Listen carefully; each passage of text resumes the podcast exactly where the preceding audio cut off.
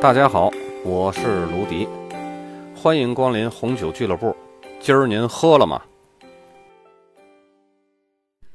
今天呢，咱们来说一下这个“色”。色是什么意思呢？“色”在篆字里啊是会意字，是由四个“止”组成的。禁止的“止”，这个“止”呢，在篆字里又称为“角”，就好像是四个角对在一起，顶在一起。表示哪只脚也不能动弹的意思。我在底下文稿给大家把这个字上一下，大家可以看一下。涩的本意啊是不滑，引申呢就指这个舌头感到麻木、不润滑的滋味。杜甫呢在《病局》一诗中也有提到：“昔哉结石小，酸涩如棠梨。”可见啊，这个古代人和现代人对于这个涩的理解是一样的。当然了，人在吃到涩的食物的时候啊，反应不会那么激烈，没有吃到像吃辣椒啊这种感觉，嘴巴好像要喷火一样的那种灼热感，也不是吃到酸柠檬那种，就是脚趾头都得抓紧那种酸爽感。怎么形容呢？就好像是吃了一把沙子，有一种暂时失去味觉的错觉。涩味呢，会存在于很多的食物当中，像什么黄瓜、柿子就不必说了。未成熟的很多的水果也都会很涩，所以才有青涩的这一词。四大饮品里边，像茶呀、咖啡呀、红酒啊、可可啊，也都是苦涩的。偏偏呢，人们还都喜欢在这种苦涩中作乐。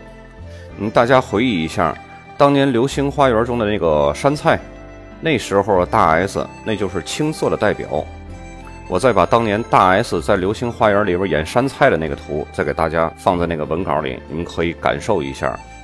那么这个涩是怎么来的呢？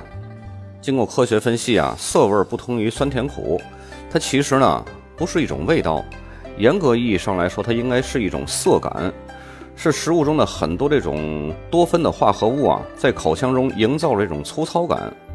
像这种绿原酸呐、单宁酸呀、儿茶素啊，都是属于这种多酚类的。它们会和唾液中的这个蛋白结合沉淀，使唾液呢失去了这种润滑性，舌头上的这个上皮组织呢就会收缩，产生涩感。单宁和蛋白质的这种反应呢，就会伴随着口腔内部的这个组织脱水，还有这个通透性的下降。更进一步呢，他们认为这种反应啊会导致唾液导管啊紧闭收缩，从而呢发生这种干啊收缩的涩感。而这样一个变化呢，是由口腔内部的这个机械感受器来感知的。生活当中呢，我们往往热爱那些个甜美啊、精细啊、香浓的这些食物，不喜欢苦涩、粗糙、味淡的这些食物。那为什么有我们有时候还特意要去品尝那种苦涩味儿呢？反正我不知道别人，我是信奉那句话：鱼生咳嗽肉生痰，窝头咸菜保平安。给我大鱼大肉再多，我也得吃口窝头咸菜。我感觉这样不忘本，可能这也是大伙的一个通病吧。对于葡萄酒来说呢，在葡萄连皮儿一同压榨的时候啊，多酚物质就会从葡萄皮儿啊、葡萄籽儿啊，还有葡萄梗中释放了，形成呢葡萄酒口感中这种干涩感，也就是单宁。那你说好好的酒，为什么非得给它加这种干涩感的单宁呢？其实啊，单宁增加了葡萄酒的口感的复杂度，更是天然的氧化物质，可以让红酒足以陈年的关键。那么如何感受单宁的强弱呢？你试着喝一口红酒，你用这个舌头中段啊，还有口腔前端去感受这个干涩感，那就是单宁了。感受的越强呢，单宁越重。但是随着与空气接触啊。单宁呢也会逐渐的软化。如果你要还是一个刚开始接触酒的一个新手啊，建议你先从单宁低的葡萄酒开始尝试，否则呀，你就会一下被它给吓跑了。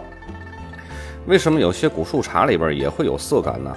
这个爱喝茶的朋友们经常会提到，不苦不涩不是茶，涩味儿就是古树茶茶汤里边最主体的风味儿。茶汤如果要是没有涩味儿了，就好像人体啊失去了这个骨骼。叫软弱无骨，但是一个“色”字啊，仅仅从字面上很难理解涵盖茶汤这种主体风味的丰富性。茶叶感官术语中啊，比如浓、醇、强、和，其实主要指的都是指这个色度的强度和类型。同样是色，但是它表现却不同。有的色呢，表现明快而又有活力；有的色呢，是粗糙不堪的；也有的色呢，茶汤一入口就立刻可以表现出来；有的却要入口过后很长时间才可以表现出来。色其实是一种扩散的，它的位置呢是一种不固定的那种感觉，你在任何的位置都有可能感受到。那么影响色味特征的因素是什么呢？就是唾液的流速。唾液的流速啊，在每个人的这个个体之间是不同的。唾液流速的不同啊，将影响对色味这种感觉的强度和时间。唾液量低的人呢，就会感觉色味强大，时间滞后，而且呢，持续时间会比较长。唾液量高的人呢，则相反。其实这个唾液量就是口腔里边的唾液蛋白。这也就是为什么我们在品茶呀、品酒啊，或者是喝咖啡的时候，有这种意见不统一的内在原因。因为每个人的他的内在的这个唾液量、这个流速是不一样的。然后呢，咱们来说一下咖啡的色又是从哪儿来呢？咖啡里边的色呀，主要是源于绿原酸的这个在烘焙过程中降解成二咖啡酰奎宁酸。你看我说的多流利。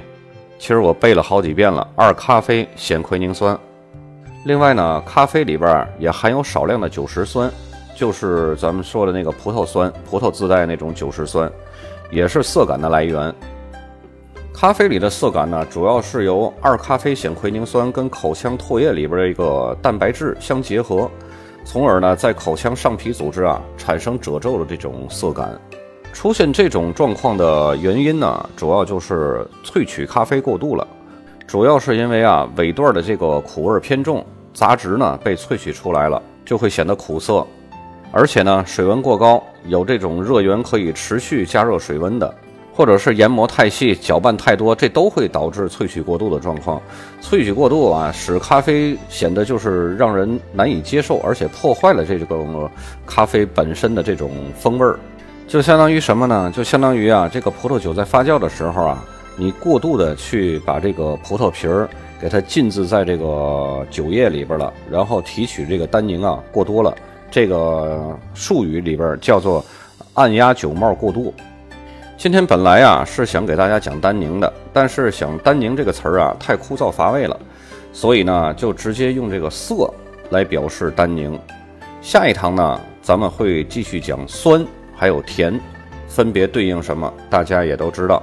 今天就到这里，咱们下期再见。